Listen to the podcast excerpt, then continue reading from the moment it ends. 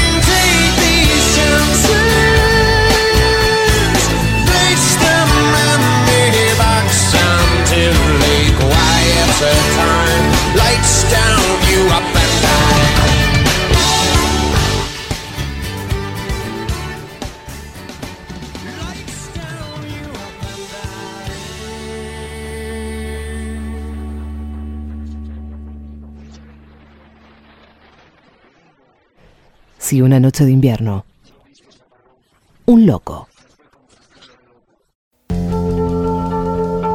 Bueno, hola, ¿qué tal? ¿Cómo están? Voy a leer un texto de la escritora estadounidense Lydia Davis. El libro se llama Ni puedo ni quiero. Tiene mm, textos de variada extensión. Hay uno, por ejemplo, que se llama Bloomington, que dice, ahora que he estado aquí por un rato, puedo decir con seguridad que nunca estuve aquí antes. Pero a propósito de los locos, voy a leer uno que se llama Comer pescado sola, que mm, refiere a un tipo de locura mm, no técnica, pero que sí tiene que ver con las pequeñas neurosis de todos los días. Así que bueno, ahí vamos. Comer pescado sola Lydia Davis.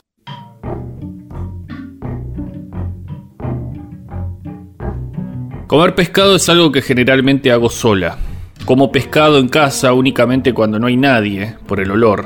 Estoy sola con las sardinas en pan blanco con mayonesa y lechuga, estoy sola con el salmón ahumado en pan de centeno con manteca, o con el sándwich de salmón en lata, a veces con las croquetas de salmón salteadas en manteca. Generalmente pido pescado también cuando salgo a comer afuera. Lo pido porque me gusta y porque no es carne, que no como casi nunca, o pasta, que es generalmente demasiado abundante, o un plato vegetariano que seguramente conozca demasiado bien. Llevo un libro conmigo, aunque a menudo la luz sobre la mesa no es muy buena para la lectura y estoy demasiado desconcentrada para leer. Trato de elegir una mesa con buena luz, después pido una copa de vino y saco mi libro. Siempre quiero mi vino inmediatamente y estoy muy impaciente hasta que llega. Cuando llega y tomé mi primer trago, pongo mi libro al costado de mi plato y leo el menú y mi plan es siempre el de pedir pescado. Amo el pescado, pero muchos pescados no deberían comerse más y se ha vuelto difícil saber cuáles pescados puedo comer. Llevo en mi billetera una pequeña lista plegada distribuida por la Audubon Society que advierte cuáles pescados evitar, cuáles pescados comer con precaución y cuáles pescados comer sin restricciones. Cuando como con otra gente no saco esta lista de la billetera, porque no es muy divertido comer con alguien que saca una lista como esta de su billetera antes de pedir la comida. Simplemente me arreglo sin ella, aunque generalmente solo puedo recordar que no debo comer salmón de granja o salmón salvaje, excepto por el salmón salvaje de Alaska, que no aparece nunca en el menú. Pero cuando estoy sola, saco mi lista. Nadie se va a imaginar desde una mesa cercana que es esta la lista que estoy mirando. El problema es que la mayoría de los pescados que hay en los restaurantes no son pescados que uno pueda comer sin restricciones. Algunos pescados uno no puede comerlos para nada nunca y otros pescados uno solo puede comerlos si vienen del lugar correcto o son atrapados de la forma correcta. No le pregunto a la camarera cómo atraparon a los pescados, pero a menudo le pregunto de dónde provienen. Generalmente no lo sabe. Eso significa que nadie más ha preguntado esa noche, a nadie más le interesa, o algunos no están interesados y otros ya saben la respuesta. Si la camarera no sabe la respuesta, va a preguntarle al chef, y luego vuelve con una respuesta, aunque generalmente no es la que yo esperaba escuchar. Una vez hice una pregunta inútil sobre los lenguados. No me di cuenta de lo inútil que era hasta que la camarera fue a preguntarle al chef. Está bien comer lenguado del Pacífico, mientras que no está bien comer lenguado del Atlántico. A pesar de que vivo en la costa atlántica o cerca de ella, le pregunté de dónde era el lenguado, como si me hubiera olvidado de lo lejos que quedaba el Océano Pacífico, o como si fueran a enviar lenguados desde las costas del Pacífico al Atlántico, simplemente por razones de salud o por buenas prácticas de pesca. De hecho, el restaurante estaba lleno y ella se olvidó de preguntarle al chef, y para cuando volvió yo me había dado cuenta de que no debía ordenar el lenguado y estaba lista para pedir vieiras en su lugar. Las vieiras, decía mi lista, no debían evitarse ni comerse sin restricciones, debían comerse con precaución. No sabía a qué precaución se referían en una situación de restaurante, excepto que uno tuviera que hacerles a la camarera y al chef algunas preguntas más que las habituales. Pero dado que hasta una simple pregunta con frecuencia no conseguía muy buenas respuestas, no esperaba buenas respuestas a preguntas detalladas. Por otra parte, Sabía que la camarera y el chef no tenían tiempo para preguntas detalladas. Seguramente si ofrecían vieiras en el menú, la camarera o el chef no me iban a decir que las vieiras estaban en peligro de extinción o que no estaban limpias, ni me iban a recomendar que no las comiera. Las pedí y las comí y eran ricas. Aunque yo estaba un poco incómoda preguntándome si las habían recolectado de una forma equivocada o si contenían sustancias tóxicas. Cuando como sola, no tengo a nadie con quien hablar ni nada que hacer que no sea comer y tomar, así que mis bocados de comida y mis tragos de vino son un poco demasiado deliberados. Me la paso pensando, es hora de que coma otro bocado, o más despacio, ya casi se terminó el plato, se acabará la comida demasiado rápido. Trato de leer mi libro para que pase algo de tiempo antes de comer otro bocado o tomar otro trago, pero casi no logro entender lo que dice la página porque leo muy poco por vez. Me distraen también las otras personas en el salón, me gusta mirar a los camareros y camareras y a otros clientes muy atentamente, aunque no sean muy interesantes. Muchas veces los pecados en el menú del restaurante no están en mi lista, una noche en un muy buen restaurante francés cerca de mi casa ofrecían rodaballo en salsa de champán, pero no estaba en mi lista. Podría haberlo pedido, pero el camarero me dijo que era un pescado muy suave y pensé que probablemente no sería muy sabroso. Además venía con una corteza de queso. Dije que me parecía que la corteza sería demasiado pesada. El camarero dijo que era una corteza muy delgada. A pesar de eso, decidí no pedirlo. Había otros pescados en el menú, besugo rosado que mi lista me estaba a evitar, bacalao del Atlántico que estaba en peligro de extinción y salmón, pero no salmón salvaje de Alaska. Renuncié al pescado y pedí el plato especial del restaurante de vegetales surtidos, que vino en pequeñas porciones de muchos vegetales diferentes incluidos bulbos de hinojo decorados en el sentido de las agujas del reloj alrededor de un hermoso pastel de papa moldeado y dorado. Los diferentes sabores de los vegetales fueron inesperadamente sabrosos, aunque muchos de ellos eran tubérculos, no solo zanahorias y papas, sino también rábanos, nabos y chiribías salteados.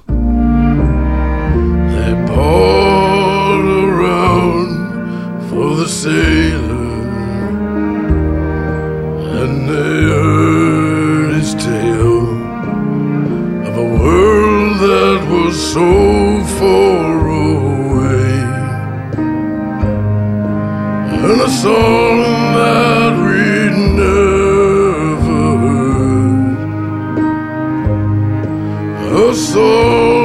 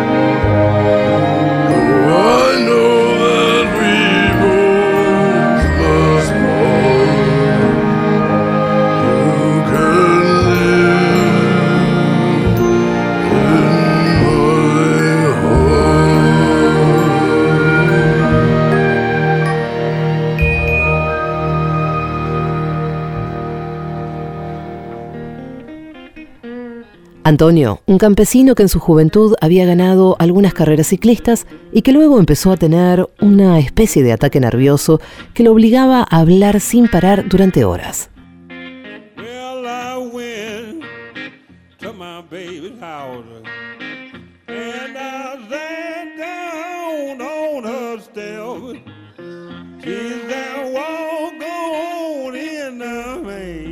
Vivió más o menos feliz hasta que sus familiares, aleccionados por el médico de la aldea donde vivía, decidieron someterle a un tratamiento psiquiátrico que incluía el electroshock. Yo ya he estado en el infierno, dijo a la vuelta del hospital. En adelante siguió viviendo más o menos como antes, ayudando a su familia en las labores del campo y entreteniéndose con sus amigos en un bar próximo a su granja, pero nunca perdió la marca que el miedo le había dejado durante el tratamiento. De vez en cuando huía de casa y se pasaba la noche escondido entre los maizales. Las llamadas de teléfono le sobresaltaban. Evitaba encontrarse con el médico. Cuando unos años más tarde lo metieron en un taxi para volver a ingresarle en el secadero, nombre que entonces se daba al psiquiátrico por la cantidad de alcohólicos que iban a parar allí.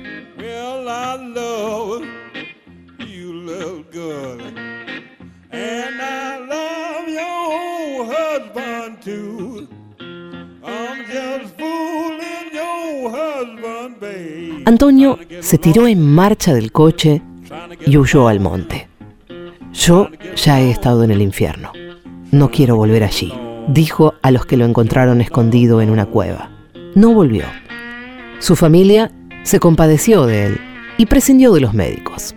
Antonio vive ahora más o menos como siempre, con sus ataques nerviosos, su trabajo en el campo, sus amigos del bar y la cicatriz del miedo. Lista de locos de Bernardo Achaga.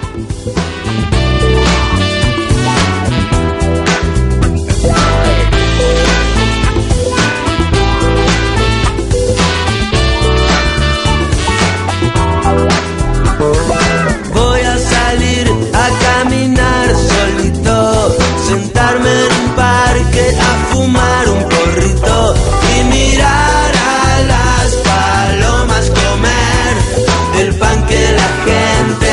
y reprimir el instinto asesino delante del mimo del clown. Hoy estoy down violento, down radical, pero tengo aprendido el papel principal.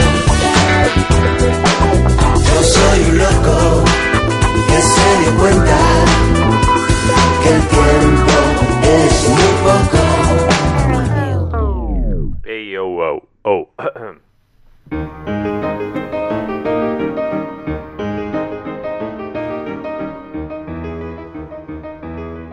Erasmo de Rotterdam, el llamado príncipe del humanismo, nace en Rotterdam, Holanda, en el año 1477. Mira qué loco. Muere en Suiza en 1536. Su padre lo manda al monasterio de Stein contra su voluntad y llegó a ser el secretario del obispo de Cambrini. En el año 1492, América, fue a la Universidad de la Sorbona, Francia, donde defiende a la inteligencia por encima de la fe. Después se va para Inglaterra, donde se hace amigo de Tomás Moro, el del libro de la utopía. Después se va a Italia, donde da clases en Turín. Sus escritos fueron abriendo camino a la reforma de la Iglesia Católica, que luego actuó un poco en contra de él. Quiso no definirse por ninguna de las dos partes, pero le acusaron de que él puso el huevo y Lutero lo empolló. Su respuesta fue irónica. Él no pensó que el pollo saliera de esa manera. Antes de escribir Elogio de la Locura se hizo famoso por sus adagios.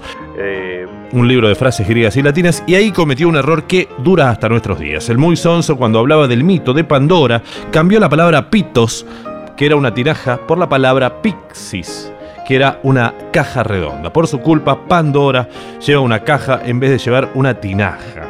Oval. Estaba en contra de todo fanatismo, fue un precursor del espíritu moderno, como le dicen. Era medio elitista, eso sí, muy fanático de los libros, como si ahí estuviera todo el conocimiento, como si el que lee fuera mejor persona que el que no lee.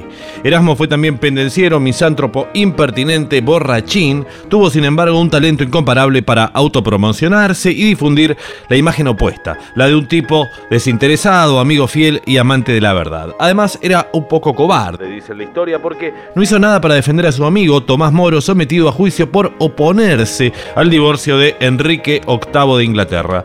Tomó entonces partido por el rey, al igual que en otras circunstancias se va a decantar siempre por el lado del más poderoso. Machirulo alert. Aquí porque con la mentalidad de aquella época definió a la mujer como un animal astuto y necio, pero gracioso y placentero que endulza con su estupidez la tristeza del carácter varonil. Otras perlas en este sentido son, por ejemplo, la mujer bella tiraniza al tirano y el hombre hace el ridículo y dice tonterías por disfrutar de una mujer. Empezó a escribir Elogio de la locura porque le dolía un riñón y durante unas dos semanas no podía levantarse de la cama. Su idea inicial era un mero entretenimiento para pasar el rato, para distraerme del dolor que me aquejaba, escribió más tarde. Además, era muy friolento, pero el humo de la estufa le hacía mal, así que vivía emponchado. Un.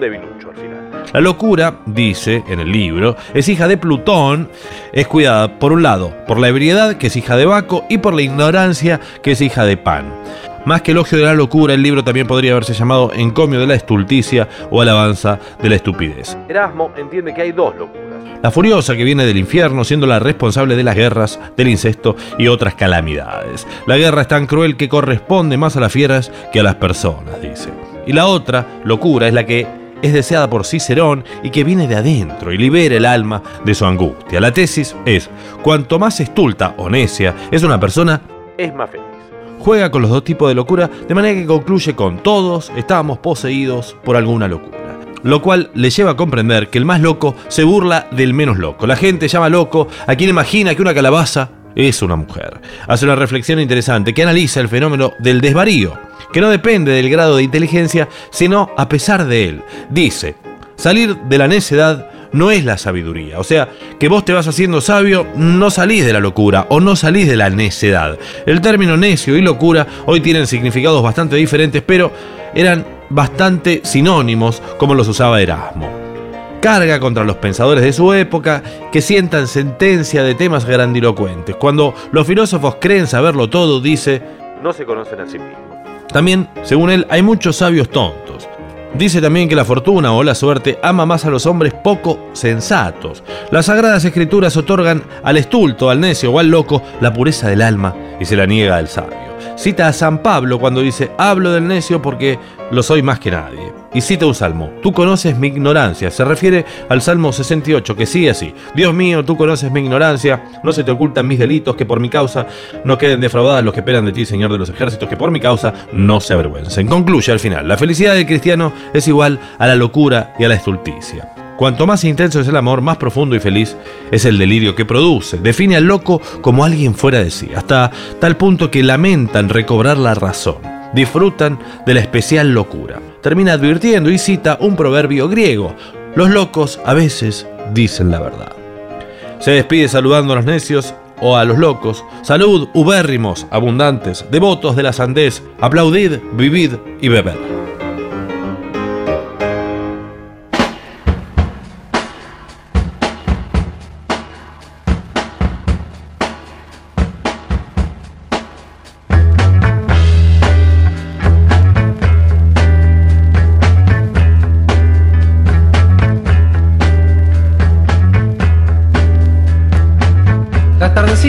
Buenos Aires tienen ese, qué sé yo, ¿viste? Salís de tu casa por Arenales, lo de siempre, en la calle y en vos. Cuando de repente de atrás de un árbol me aparezco yo. Mezcla rara de penúltimo lingera y de primer polizonte en el viaje a Venus. Medio melón en la cabeza, las rayas de la camisa pintadas en la piel, dos mediasuelas clavadas en los pies y una banderita de talle libre levantada en cada mano. ¿Te reís? Pero solo vos me ves, porque los maniquíes me guiñan.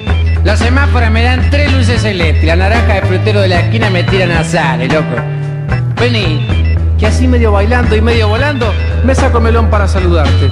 Te regalo una banderita y te digo... Ya sé que estoy piantao, piantao, piantao.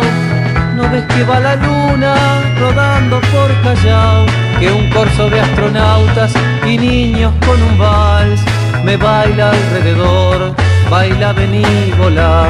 Ya sé que estoy piantao, piantao, piantao. Yo miro a Buenos Aires del nido de un gorrión y a vos te vi tan triste, benívola sentí el loco berretín que tengo para vos. Loco, loco, loco, cuando no llega tu porteña soledad, por la ribera de tus sábanas vendré con un poema y un trombón a desvelarte el corazón. Loco, loco, loco, como una acróbata de mente saltaré sobre el abismo de tu escote hasta sentir en lo que así tu corazón de libertad ya vas a ver.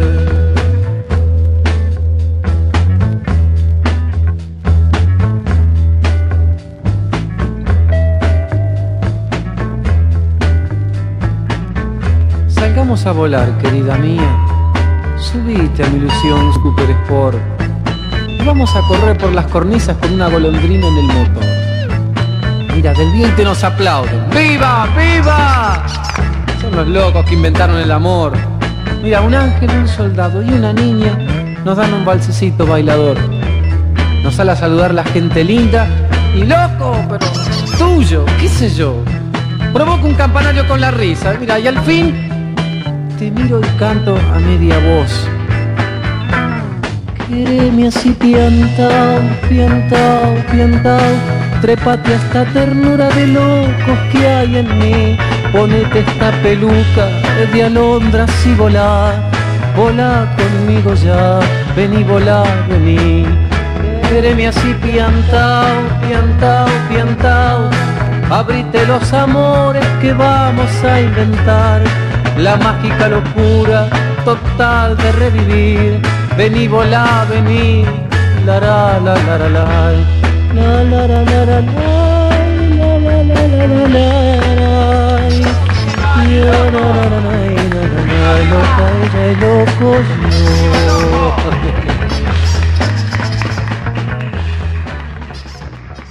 Carlos que explicaba a sus amigos lo que realmente le pasaba.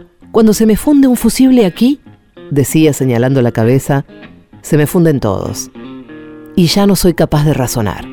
Según él, nadie tenía la culpa de aquel fenómeno, de los ataques de locura que le sobrevenían de vez en cuando.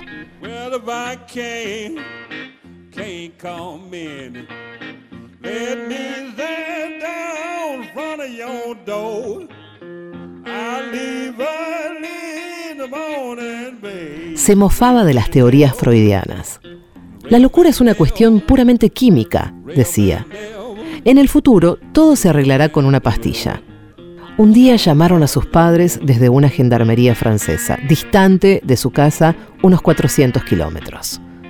Carlos había sido detenido cuando intentaba destrozar a martillazos una lápida del cementerio del lugar. Lo ingresaron, le dieron más pastillas, los amigos le visitaron y le hablaron, pero no regresó de su mundo. Las bombillas de su cabeza no se volvieron a encender. Lista de locos de Bernardo Achaga. No estamos locos, que sabemos lo que queremos. Vive la vida, igual que si fuera un sueño, pero que nunca termina, que se pierde con el tiempo. Y buscaré, huye, pero buscaré.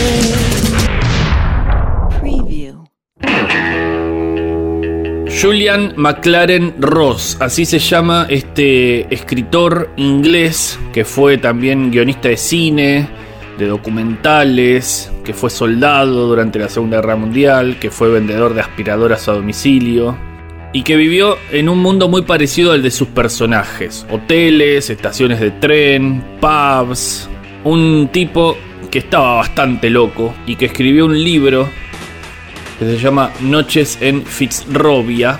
Voy a leer el comienzo de este libro que se llama El alfabeto colorido.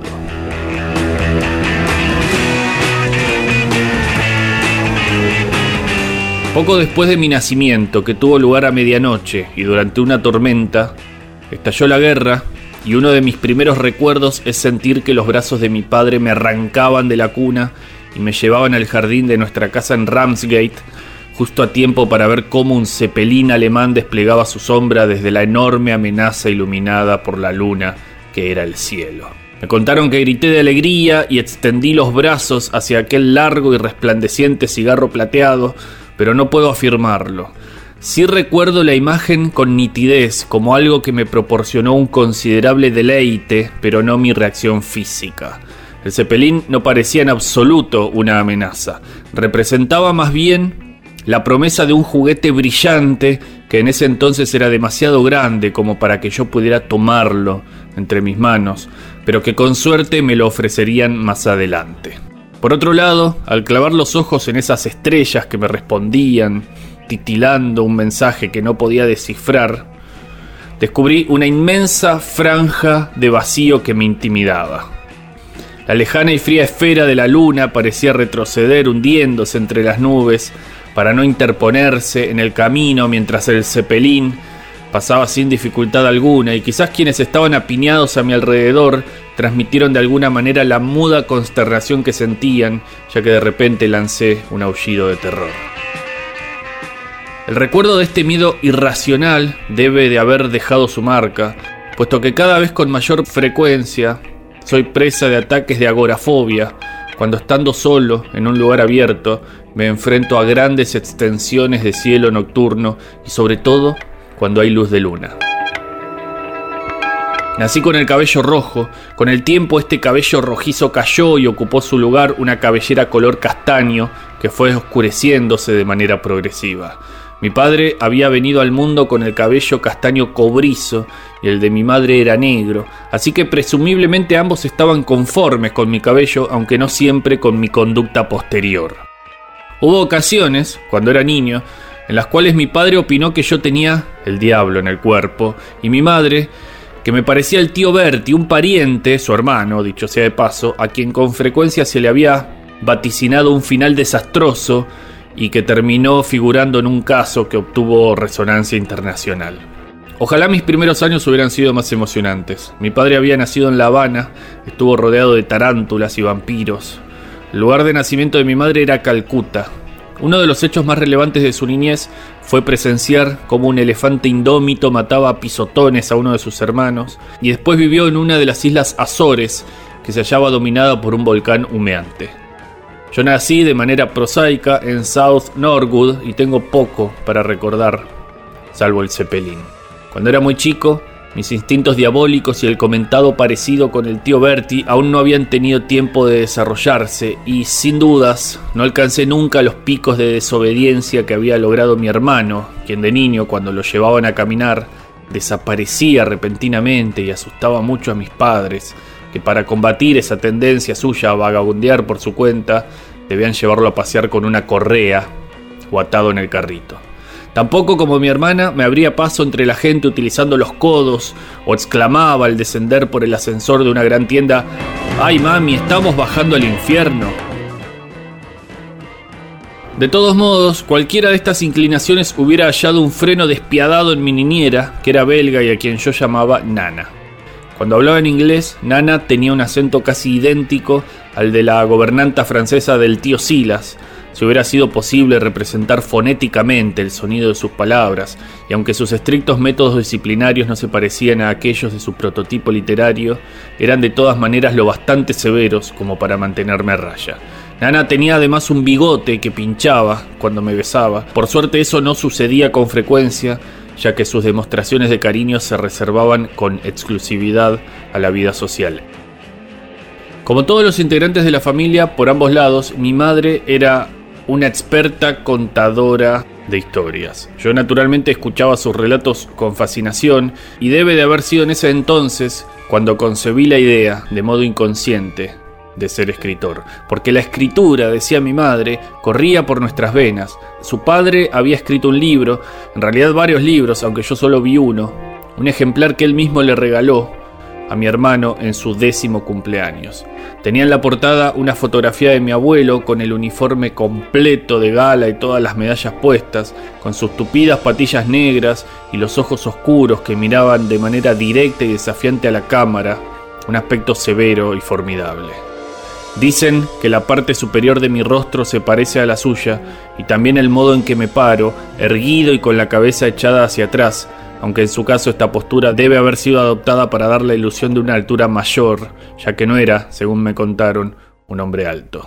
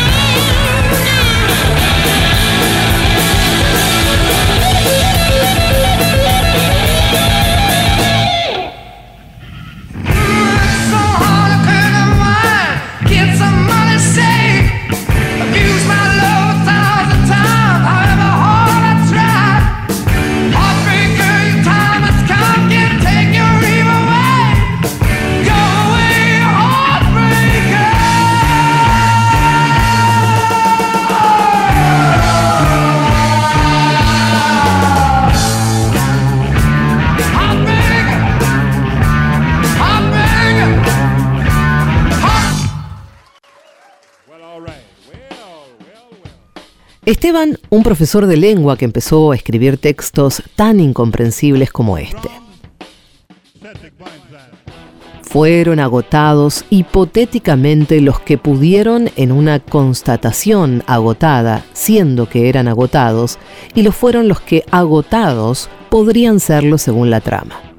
¿Qué has escrito aquí, Esteban? le decían sus alumnos. No se entiende nada.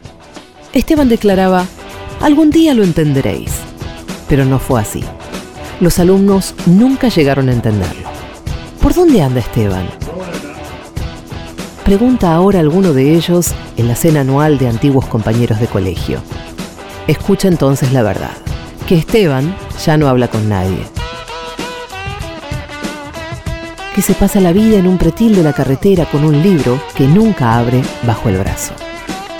Lista de locos de Bernardo Achaga. No te arrepientas de nada y no pidas perdón.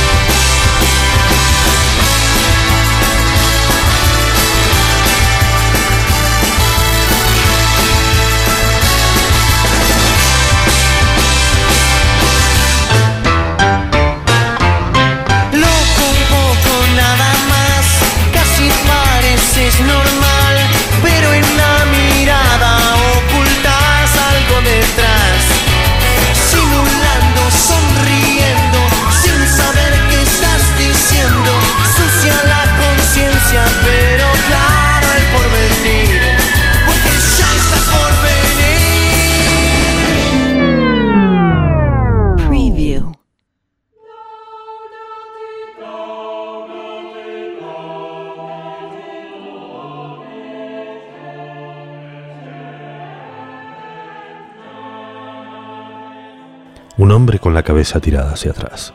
Un cuchillo afilado le abre la coronilla para revelar una piedra. La piedra de la locura.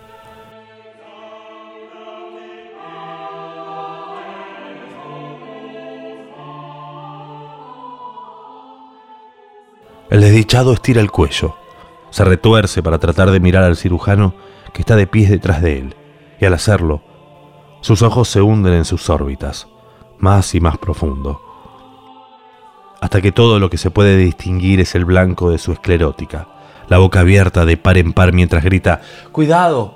¡Cuidado! Dios nos está mirando. Frente al hombre hay un fraile, de pelo cano, con la mollera tonsurada.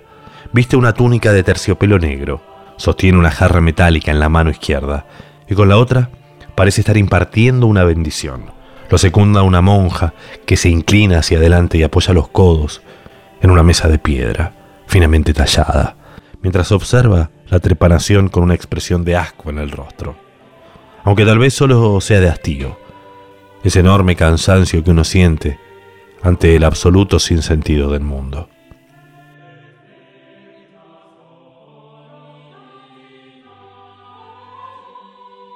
Ella apoya su mejilla contra la palma de la mano y mantiene un gran libro forrado en cuero carmesí en equilibrio, precario, sobre su cabeza, la cual está cubierta por un largo velo blanco que ilumina sus rasgos severos y le cae por debajo de la cintura. La mujer no parece impresionada en lo más mínimo por la espantosa incisión que el cirujano ha hecho directamente en el cráneo del paciente. Pero, ¿acaso es un tulipán lo que brota de la herida?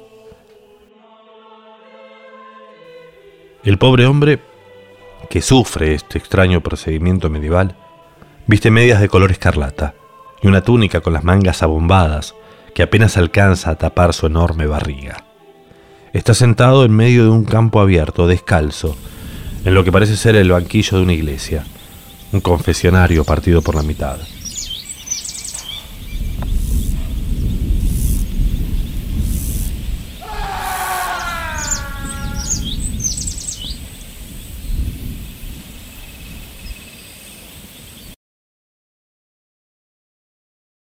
Sus dedos aprietan los soportes de los brazos mientras el médico, aunque quizás sea más exacto llamarlo torturador, Lo sostiene un hombre mientras lleva a cabo la operación, con una gran jarra de cerámica colgando del cinturón de cuero negro que le rodea la cintura, su cabeza protegida no por una gorra o un sombrero, sino por un gigantesco embudo de metal que apunta directamente al cielo.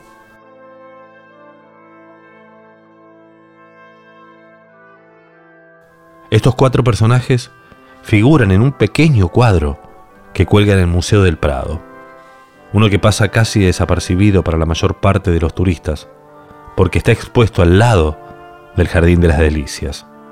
Un gran tríptico que es sin duda la obra más icónica de su autor. Ese incomparable maestro neerlandés que se llamaba Hieronymus van Eycken, o el Bosco. Gracias a sus tres paneles abarrotados de escenas lisérgicas del paraíso, la tierra y el infierno, el jardín es una joya única, una rareza absoluta en el arte medieval, tan imponente que empequeñece casi todo a su alrededor. No solo en esa sala particular o incluso en toda la planta, sino quizás en el museo completo. El pequeño cuadro que la acompaña es mucho más humilde en tamaño, mide solamente 48 centímetros de alto y 35 de ancho, pero no en temática. Es conocido por sus dos nombres, la cura de la locura o la extracción de la piedra de la locura, y representa una vieja superstición del medioevo, la idea de que la demencia y la idiotez eran causadas por una hipotética piedrecilla que se podía alojar o tal vez crecía por sí misma en el interior de la cabeza. El cuadro del bosco, la piedra que el cirujano está tratando de extraer del cráneo del paciente, ha sido reemplazada por un bulbo. Podemos asumir, casi con total seguridad, que se trata de un bulbo de un tulipán, porque una de esas majestuosas flores de color almendra y casi marchita yace encima de la mesa donde la monja fatigada reposa sus brazos fatigados. Michel Foucault escribió sobre ese cuadro en su libro Historia de la locura en la época clásica, y dijo que el famoso doctor del Bosco está mucho más loco que el paciente que intenta curar, y su falso conocimiento no hace más que revelar los peores excesos de una locura que es inmediatamente evidente para todos, excepto para él mismo.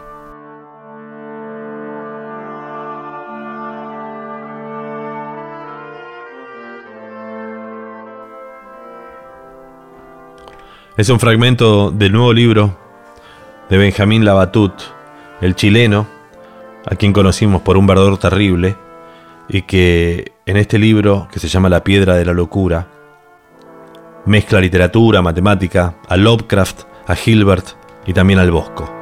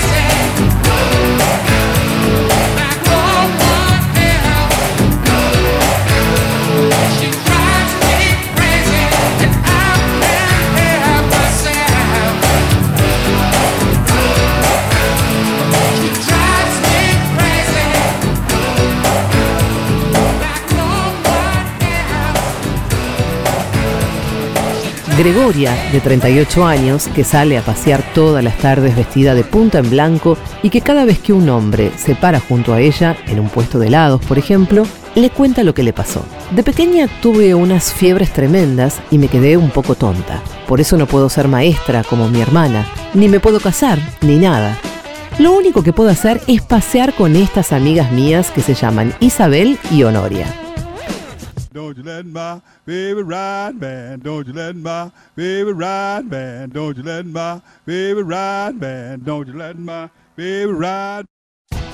Honoria, de 47 años, que siempre añade algo a lo que dice su amiga Gregoria. Por ejemplo, no le haga usted caso, señor. Lo que le pasa a ella es que está loca, lo mismo que yo.